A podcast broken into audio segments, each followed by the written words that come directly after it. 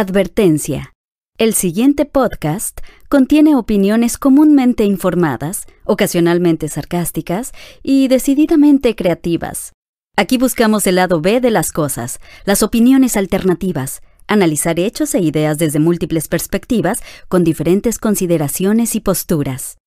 Ninguno de ellos está loco, o al menos nadie ha logrado diagnosticarlo. Bienvenidos a Relación Tóxica.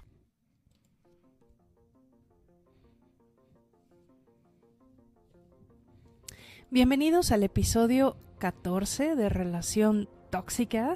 Hoy tenemos un tema interesante. No sé. El título interesante. es Deux Exterra. O sea, del, Dios. del latín, dos cervezas, por favor. No. no. No, sería Deux Ex. Chela. Chela. Deus ex birra. Ah, no, eso sería como en italiano. No, esto tiene que ver con quién es el dios de la tierra, que en este caso seríamos los humanos. Pues por, por eliminación, ¿no? Este, y es justamente el tema de lo que queremos platicar. Porque pues hoy en día está muy en boga el tema de este ser verde, de ser ecológico, de cuidar a los animales y toda la onda, ¿no? Y entonces así como que, bueno, todo esto, ¿de dónde viene? O, más allá de dónde viene, de por qué tenemos ahorita estos conflictos, de cuál es la, la posición del ser humano en la Tierra, si ya tenemos que ser como las empresas, ¿no? Socialmente responsables, o el seguir con la conducta destructiva que tenemos hasta hoy en día, ¿no? Pues es que eh, creo que primero hay que analizar un poco el contexto de la conducta humana a lo largo de pues todos estos miles de años que llevamos caminando Un- sobre la Un Tierra. milloncito de años. Ajá. Entonces, eh, como desde siempre hemos sido una especie de depredadora, o sea, no es algo nuevo, digamos, ¿no? Exacto. Sí, evidentemente, eh, pues muchas de las cosas que suceden, la contaminación, el calentamiento global, el agotamiento de recursos naturales y todo, pues vamos, las orcas, que son la segunda especie que está más repartida en el planeta después del ser humano, pues no son las que están haciendo todas estas cuestiones, ¿no? Somos este, nosotros. Y a lo que vamos a tratar de enfocar ahorita el, el podcast es precisamente el tratar de estudiar un poquito el por qué es esta actitud y por qué ha estado sucediendo, a lo mejor porque nunca habíamos sido autoconscientes o tan autoconscientes como ahora en, este tipo de cosas. Y a lo mejor todo tiene que ver con que hasta hace unos cientos de años, eh, las religiones, la que elijan, determina que los seres humanos tenemos una especie de derecho divino sobre de la tierra y los animales y todos los recursos, ¿no? Eh, en, en el sentido de que el poder superior, sea cual sea, es el que dice, el ser humano manda aquí y pueden hacer con la tierra lo que Bueno, quieran, ¿no? No todas las religiones, ¿no? Ajá. Este A también lo mejor la hindú, ha, ¿no? ha ido evolucionando. Eh, pues no, ni, ni la hindú ni, ni la budista, ¿no? Y, y hay otras anteriores, ¿no? El animista y algunas otras. Sí, pero por eso invadieron el Mm. Tíbet y ya se acabó eso, ¿no? Cállate, claro que no. De hecho, el, el budismo es una de las religiones más eh, amplias en el planeta. O sea, sí, Sí, hay sin duda. Como 230 millones de budistas en el mundo, más o menos, ¿no? Pero como son todos pacifistas, no me preocupa hablar mal de ellos. Pues Ah. no sé, ¿eh? no todos son pacifistas, ¿eh? De pronto, eh, bueno, no vamos Sí. a hablar de eso, pero sí ha habido o uno que otro con, rebeldillo. con que no sean como los irlandeses, me siento a salvo. Ah, no, no, no, no, no, eso sí, no, seguro no. Entonces, eh, eh, sí creo que hay como esta idea de que como tenemos el control sobre la naturaleza y los recursos, pues eso nos da cierto derecho sobre ellos, ¿no? Pues sí, precisamente el de puedes comer lo que puedas cazar, puedes construir donde haya un espacio disponible y, y entonces así empieza toda esta cadena de eventos donde pues el ser humano, ya sabes, empieza en África y dependiendo de, o bueno, mejor dicho, salvo aquellos que no creen en teorías evolutivas, el camino del ser humano pues sí empieza como en ese sentido, de que empieza a tener una evolución pasando por Neandertal, que yo todavía no la supero, eh, y va evolucionando hasta que se vuelve... Puede ser que tengas más, más Neandertal en tu ADN. Eh, seguramente. Que otras cosas. Y, y entonces va evolucionando hasta ser el Homo sapiens, y precisamente se expande alrededor del mundo, se, se llega... Eh, ya sabes, sus migraciones pasan por Asia, Europa, terminan la teoría es que por el estrecho de Bering llega a América y que hay muchas teorías, ¿no? Pero miles Hay otra de que los extraterrestres nos trajeron. Yo creo esa. Y todo eso, ¿sí? Eh, no, no, no. ¿Tú eres de la teoría de Prometheus? Mm, sí, somos este venimos esta es una cárcel.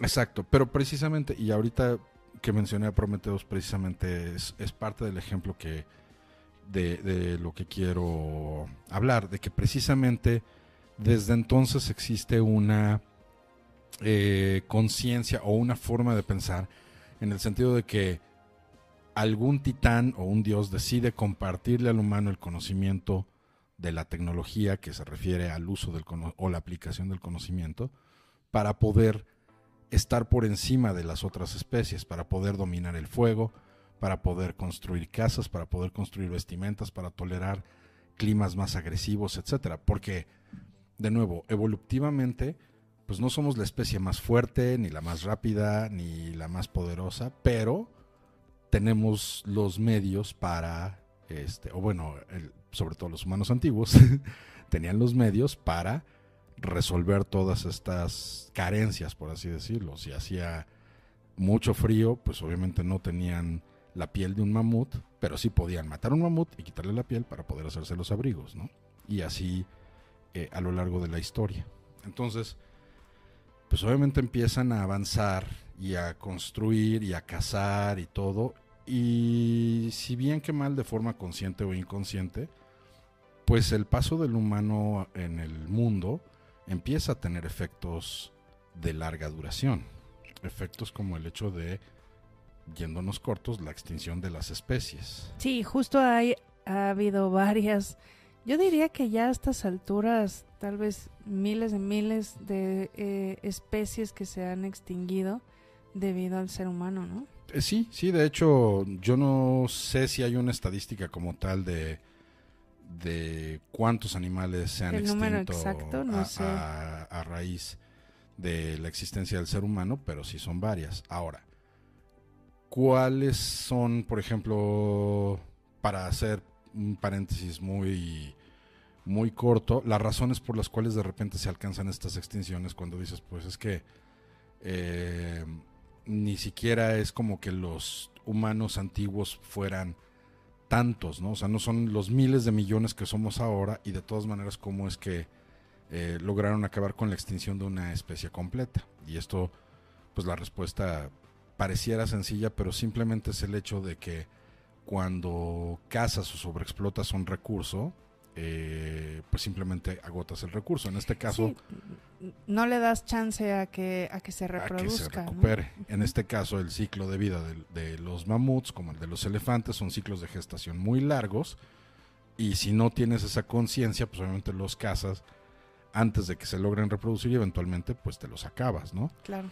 Cosa que a lo mejor no pasa con el ganado, porque pues sí tiene ciclos de perdón, de reproducción más cortos.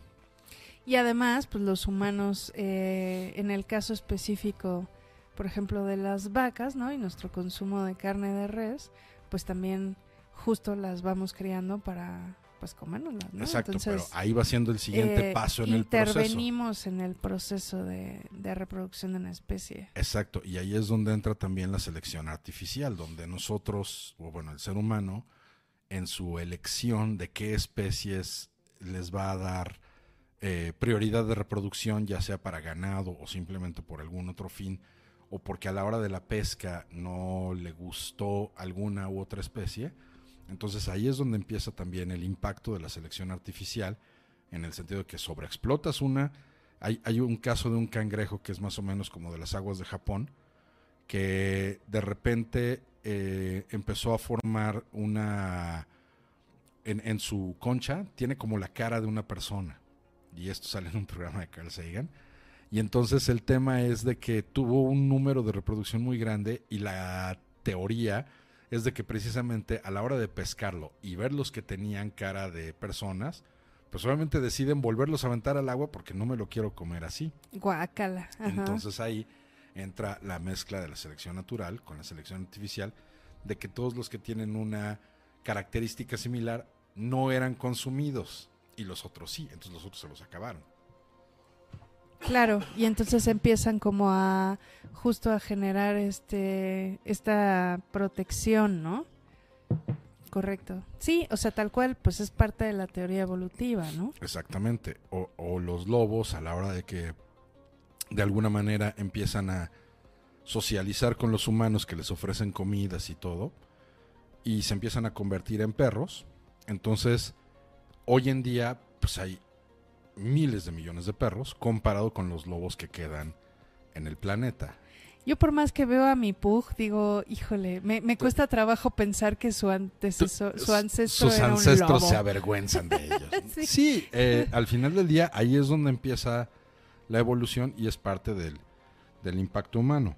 Pero bueno, obviamente ya eh, vamos a pensar que a lo mejor en los últimos 100 años es donde el ser humano empieza a generar una conciencia en la que dice, oye, nosotros estamos causando efectos en la Tierra que están resultando negativos, o sea, que estamos a lo mejor eh, acabándonos las ballenas o que estamos contaminando el aire al punto de que la gente se muere. ¿no? Claro, Y entonces sí, tal sea- vez sea buena idea empezar a cuidar este negocio, ¿no? claro, ya empieza a haber eh, efectos muy adversos, tal vez todavía muy localizados, pero que sí son consecuencia directa de la contaminación y de la depredación del medio ambiente, ¿no? O sea, eh, poblaciones enteras que han tenido que emigrar de pronto porque ya no hay recursos, porque, por ejemplo, en el caso de México en específico, este año que es de una sequía como nunca se ha visto en la historia, ¿no?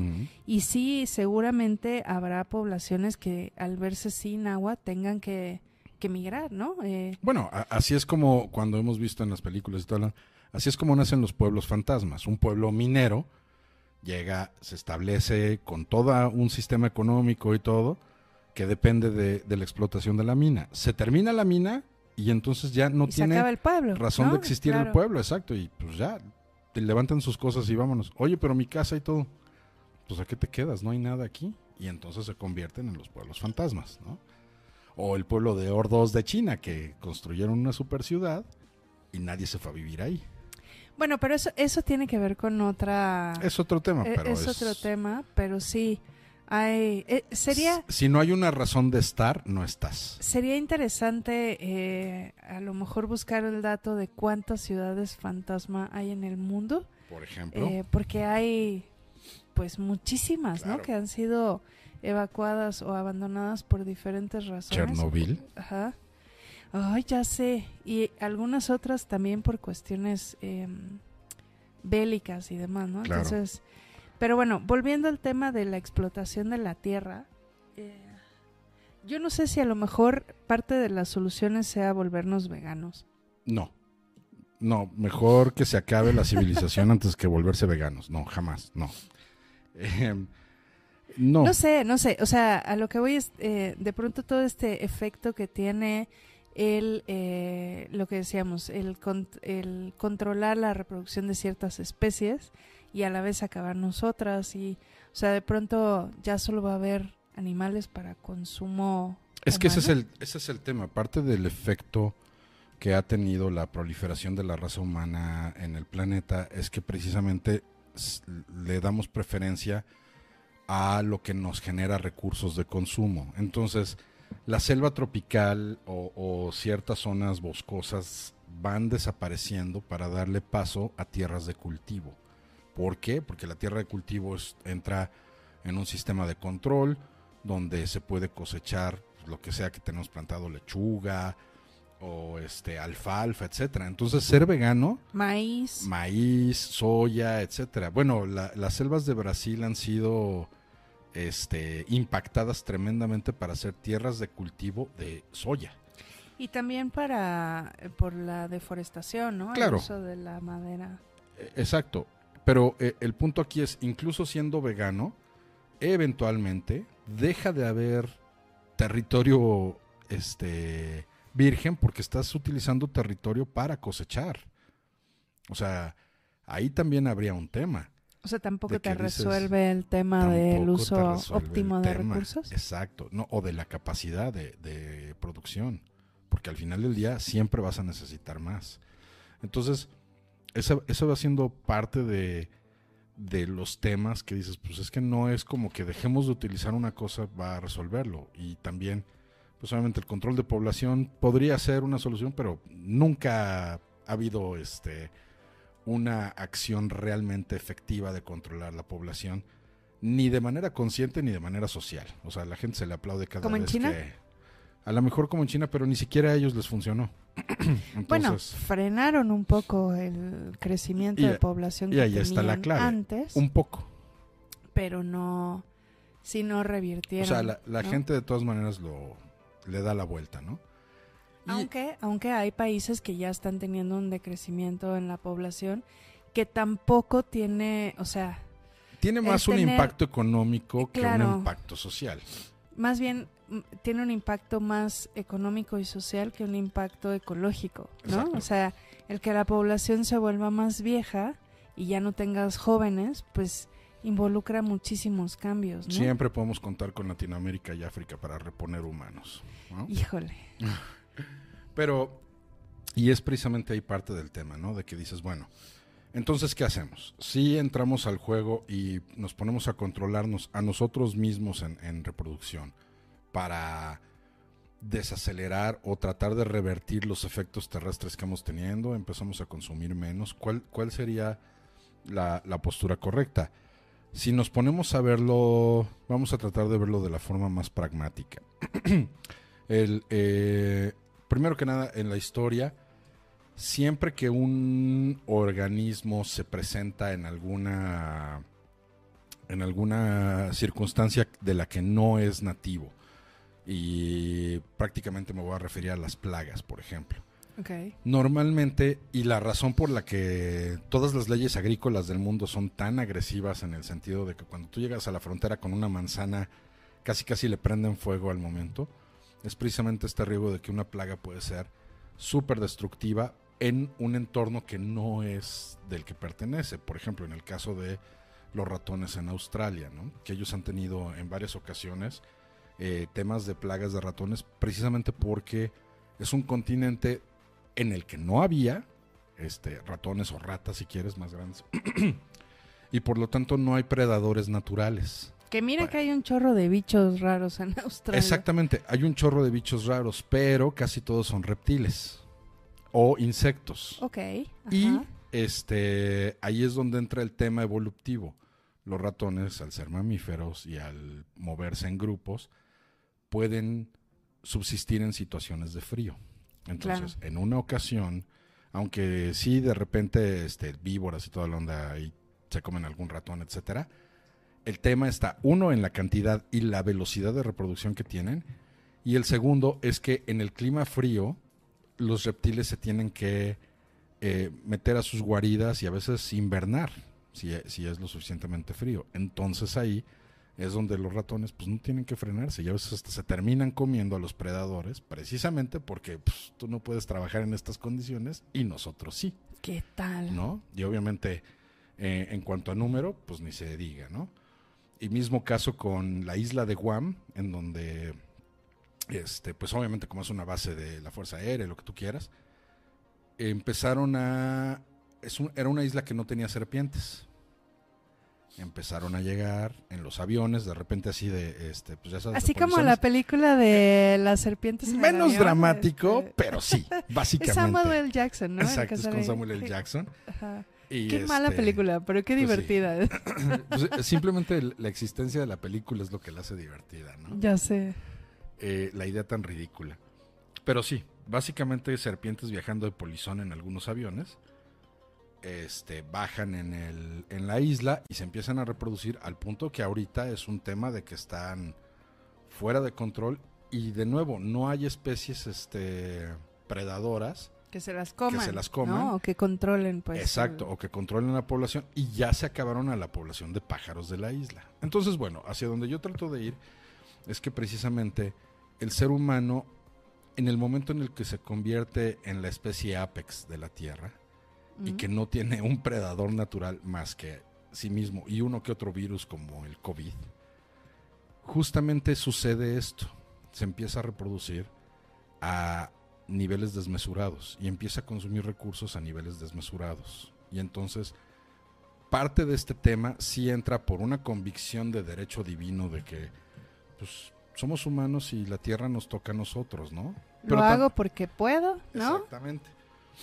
Y la otra parte también es, por utilizar un término, pues es un derecho animal en el sentido de, pues nadie me puede frenar. O sea, ¿quién se me va a poner enfrente para decirme que yo no puedo construir a la mitad del desierto del Sahara, ¿no? Y entonces ahí es donde de alguna manera dices, pues sí, nada más que al igual que un virus, si sigues reproduciéndote y consumiendo los recursos de forma desmesurada, eh, al igual que un virus que contagia a una persona, se empieza a reproducir, porque esa es su naturaleza, reproducirse y consumir recursos.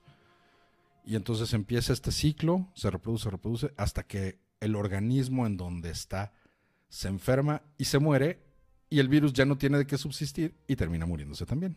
Entonces, haciendo un poquito caso a la analogía de Matrix, el comportamiento humano históricamente ha sido precisamente el de un ¿Como virus. un virus? Somos el virus del planeta. Exacto, pero hay una gran diferencia.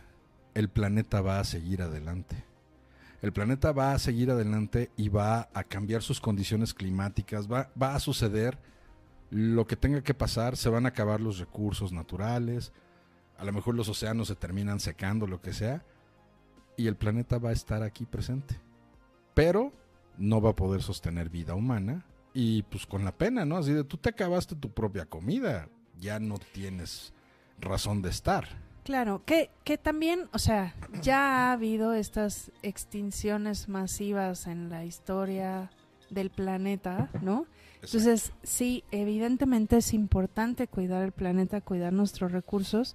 Yo sí creo que tenemos que hacernos responsables, pero como dices, mucho va a ir en función del mismo interés de los humanos. O sea, Exactamente. cuidemos el agua porque necesitamos el agua para sobrevivir. Exacto. O sea, es, de alguna manera, tenemos que seguir fomentando el egoísmo humano, pero que funcione de otra manera, que funcione hacia el futuro de la especie. O sea, es como precisamente cuando, cuando empezamos a hacer esto, que dices, vamos consumiendo los recursos porque los vamos necesitando y toda la onda. Y nadie se preguntó a la hora de cazar los mamuts de, oye, ¿y qué vamos a hacer cuando ya no haya mamuts, güey? No, no, pero espérate, ¿cómo que ya no va a haber mamuts? Si siempre va. No, un día, así como lo estoy viendo, un día no va a haber.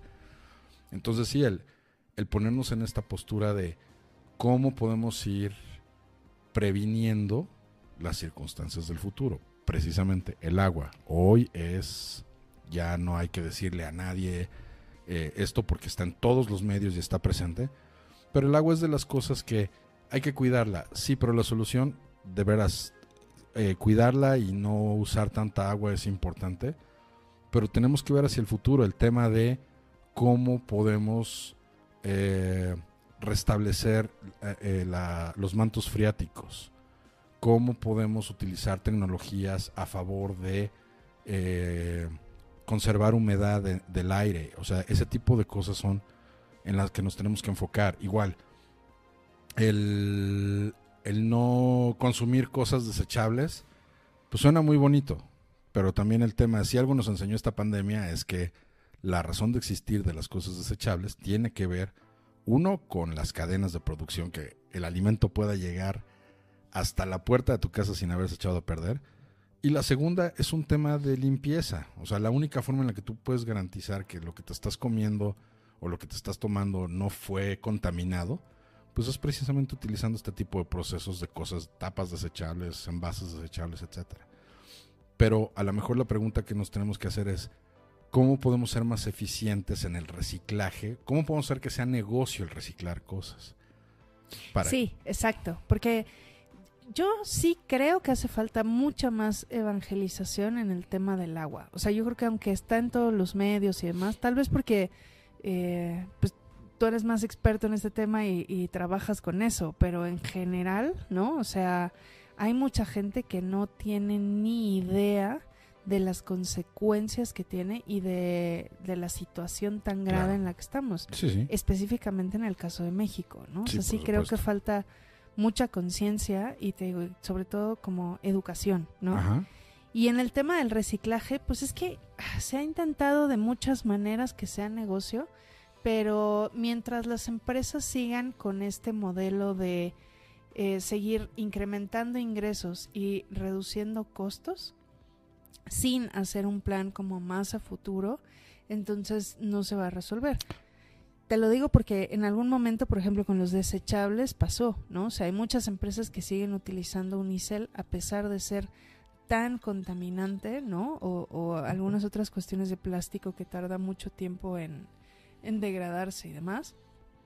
Y plástico que no es reciclable, porque no todo el plástico se puede reciclar y eh, lo siguen utilizando porque es mucho más económico que los nuevos materiales que ya están hechos de material reciclado o que son de polímeros de maíz o de algunas otras eh, de algunos otros materiales que sí son biodegradables, ¿no? Claro, pero volvemos al punto. Al final del día, eh, hoy no hay una solución funcional, económica y práctica para todas estas cuestiones. Y como muchas otras cosas, a lo mejor es cuestión de que las mentes competentes de la Tierra, entre las cuales no me incluyo, sí, se pongan... no, no, no, no, no, yo no soy candidato... Mentes competentes? esa es otra. Yo estoy hablando de gente que vale MIT, no chingues, ¿no? O sea, yo, yo creo que tú sí eres una mente competente para muchas cosas. Y luego quien está planeando, o sea pensemos en que Estados Unidos tuvo un presidente que negaba el cambio climático. Bueno, es expresidente y lo sigue negando.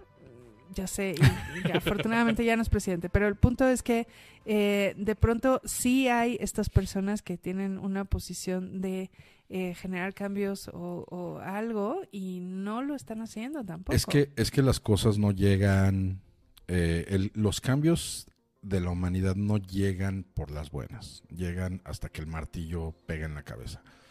Si recordarás, eh, la gasolina antes tenía plomo. Y el tema de que estemos utilizando gasolina sin plomo no es un designio divino, no es obra de buenas personas. Fue un tema de decir, oigan, si no resolvemos esto, nos vamos, a, morir. todos. Pero todo tenía plomo, ¿no? O sea, hasta los colores que usabas en la escuela para dibujar. Sí, claro, claro, claro, claro. Pero, pero a lo que me refiero es este un bien de consumo diario y fue un tema de, pues pónganse a diseñar de qué manera vamos a producir gasolina sin plomo, porque tenemos que resolverlo. No es un a ver si se puede. Oye, que va a costar más caro, me vale. Hay que hacerlo. Hay que hacerlo. Si no, nos vamos Oye, a morir y vamos a necesitar convertidores catalíticos que tienen platino adentro. ¿Sabes cuánto cuesta el platino?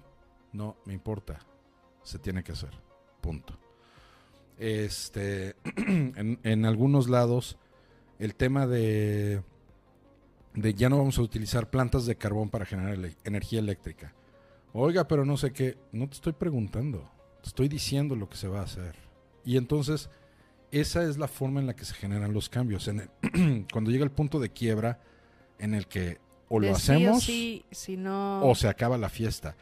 Las plantas de desalinización de agua son extremadamente caras y extremadamente ineficientes en el sentido en que su operación es, es este, muy costosa y su nivel de producción es relativamente bajo. Pero el tema es que en países de Medio Oriente, donde de plano el, agua ya es aún más ¿Escasa? que en el nuestro, pues es una forma de resolverlo, de decir, brother, si no este, invertimos en una planta de desalinización, que nos va a costar una fortuna tenerla, fabricarla, eh, instalarla y operarla, no vamos a tener agua. Punto. Y entonces, pues, o sea, los miles de millones de dólares que cueste, lo vamos a pagar. Y, y hay algo que, que es importante que hagamos conciencia, o sea, es más factible que vivamos con menos alimento a que vivamos sin agua. O sea, el ser humano Así sin es. agua no sobrevive, no hay manera, no hemos encontrado la fórmula. Exactamente. y entonces, O sea, sí nos podemos volver veganos, no, pero no, no no. podemos dejar de tomar agua. No. Y hay Coca-Cola siempre. Que Coca-Cola se está acabando el agua, ¿eh? Pero, por cierto. Bueno, pero precisamente vamos a pensar, en ese sentido, es más probable que las empresas privadas de repente digan, ¿sabes qué? Si es tanto el problema de conseguir agua, entonces yo voy a poner mi propia planta desalinizadora para fabricar refrescos. Porque el gobierno es poco probable que decida hacerlo, sobre todo el gobierno aquí del cabeza de cotonete. o sea, tiene, pero- que, tiene que ser negocio cuidar el medio ambiente. Es que ese es el tema. Todos estos cambios resultan a que o sea negocio o nos morimos todos, ¿no? Pero para fines prácticos no va a ser por obra divina, no va a ser por decisión ética, ni tampoco va a ser porque cantemos We Are the World.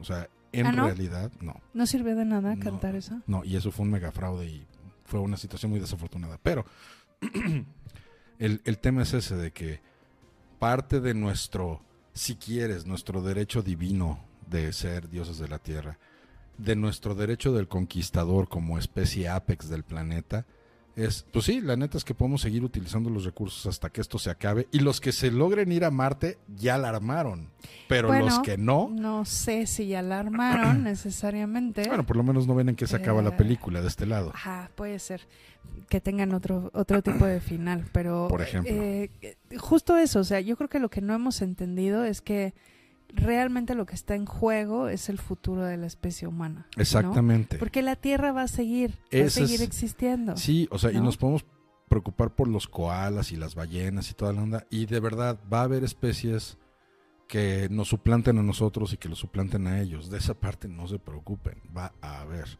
El tema es, la verdadera preocupación y la verdadera solución es seguir siendo de alguna manera este egocentristas, pero en el sentido de si no lo resolvemos deja de haber humanos eventualmente. O sea, no es un y si sucede, es va a suceder. Entonces, ¿cómo podemos prevenirlo?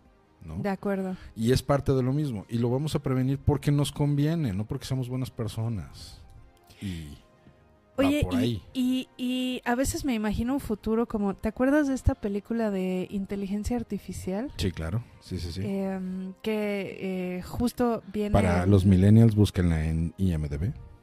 Sí, tal vez no esté en alguna plataforma de streaming porque ya tiene su ratito. Pero es muy buena, Sí. véanla.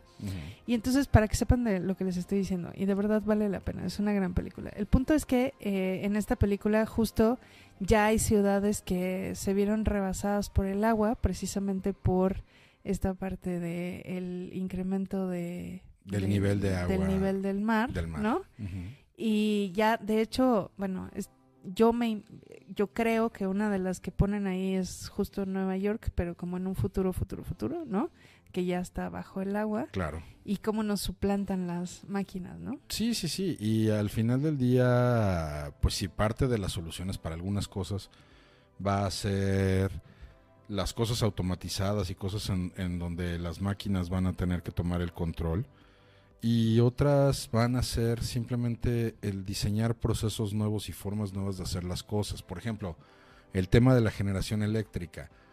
Por muy eh, satanizada y muy riesgosa que sea la energía nuclear, hasta el momento es lo más eficiente que hay para generar Es electricidad. la energía más limpia, en realidad, si está bien hecho, ¿verdad? Siempre y, cuando se tengan los cuidados suficientes. Y de hecho, mantenimiento a las cosas y... pero además parte del tema es que se han hecho desarrollos e investigaciones y todo para desarrollar reactores que ya no sean riesgosos como los de Chernobyl o los de Fukushima, etcétera, sino que el simple hecho de que un accidente o una falla en el reactor no resulte en un desastre natural.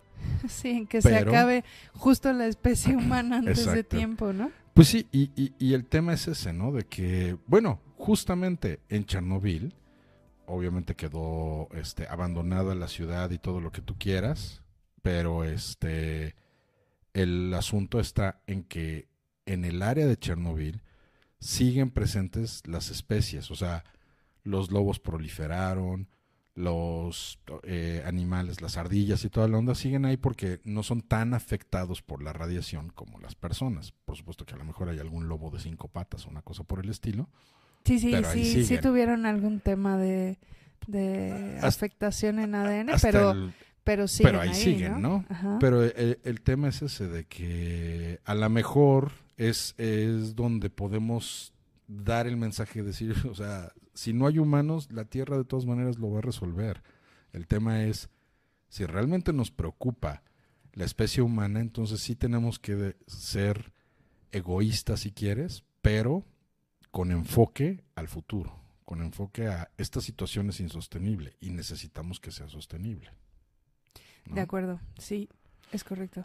Y entonces, bueno, pues ahora sí que el, el Dios de la Tierra, la humanidad, tiene que hacer lo necesario para asegurar su subsistencia si quiere seguir presente y si no, pues simplemente pasar de largo como tantas especies y tantas extinciones masivas que ha habido en la Tierra desde antes de la llegada de los humanos.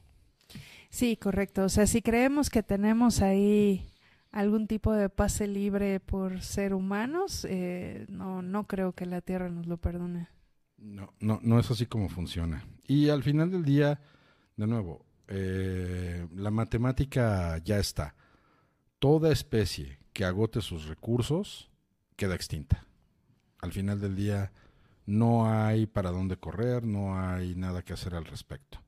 Entonces, pues simplemente hay que ser conscientes de eso y pues buscar la manera en la que podemos asegurar un, un futuro y un futuro para todos, porque también ese es otro tema, ¿no? O sea, de pronto los recursos se van a volver de quien pueda pagarlos, ¿no? Pero eh, ese, ese es otro tema también, el, en la cuestión de la economía del futuro. El, universo no es un lugar balanceado, o sea, el, universo funciona a base de fuerza y disponibilidad. Entonces, el planeta que tenga más gravedad es el que va a atraer más asteroides el planeta que tenga este mayor cercanía a una estrella es el que va a estar, el que va a tener la temperatura más alta. Entonces, en ese sentido, sí, el tema de la economía siempre va a ser un factor, pues si quieres, impredecible, en el sentido de que las cosas no funcionan sin que alguien ponga los recursos necesarios para que funcionen. Te reitero, el tema de del empezar a utilizar gasolina sin plomo no tuvo que ver con la buena voluntad de la gente o de las petroleras, tuvo que ver con mandatos de decir, si no lo resolvemos, nos vamos a morir. Entonces, ustedes, empresas petroleras, con sus bolsillos gigantescos, tienen que resolver esto. Y al final del día, pues no lo resolvió gente este, que camina por la calle lo resolvieron los que tienen el dinero para resolverlo. Bueno, sí, sí, sí, sí. Sí, como dices, al final había otros intereses de por medio. Y eso es, ahí es donde hay que poner el interés. Exactamente. Sí, al final del día, si nos esperamos a, la que, a que la situación se vuelva desesperada y que no haya para dónde correr para poder resolverlo, pues a lo mejor ya va a ser demasiado tarde. Y eh, a lo que sí tenemos que apostarle, yo creo, es que a la gente que pueda tener acceso a los recursos y los métodos, pues que se enfoque y, busque la solución. De acuerdo. Entonces, ¿qué aprendimos hoy, mi estimado Enrique pues, Flores? Pues hoy aprendimos que el ser humano es el dios de la tierra. Bueno, o sea, la especie humana son los dioses de la tierra y que la propia especie es la dueña de su destino en el sentido de que podemos aniquilarnos o seguir adelante. O sobrevivir algunos miles de años más. Por ejemplo, si es que nos toca. De acuerdo. Pues hay que poner de nuestra parte. Pero bueno. Pues muchas gracias por escucharnos. Esto fue Relación Tóxica. Yo soy Montserrat Fierro. Y yo soy Enrique Flores. Nos escuchamos pronto.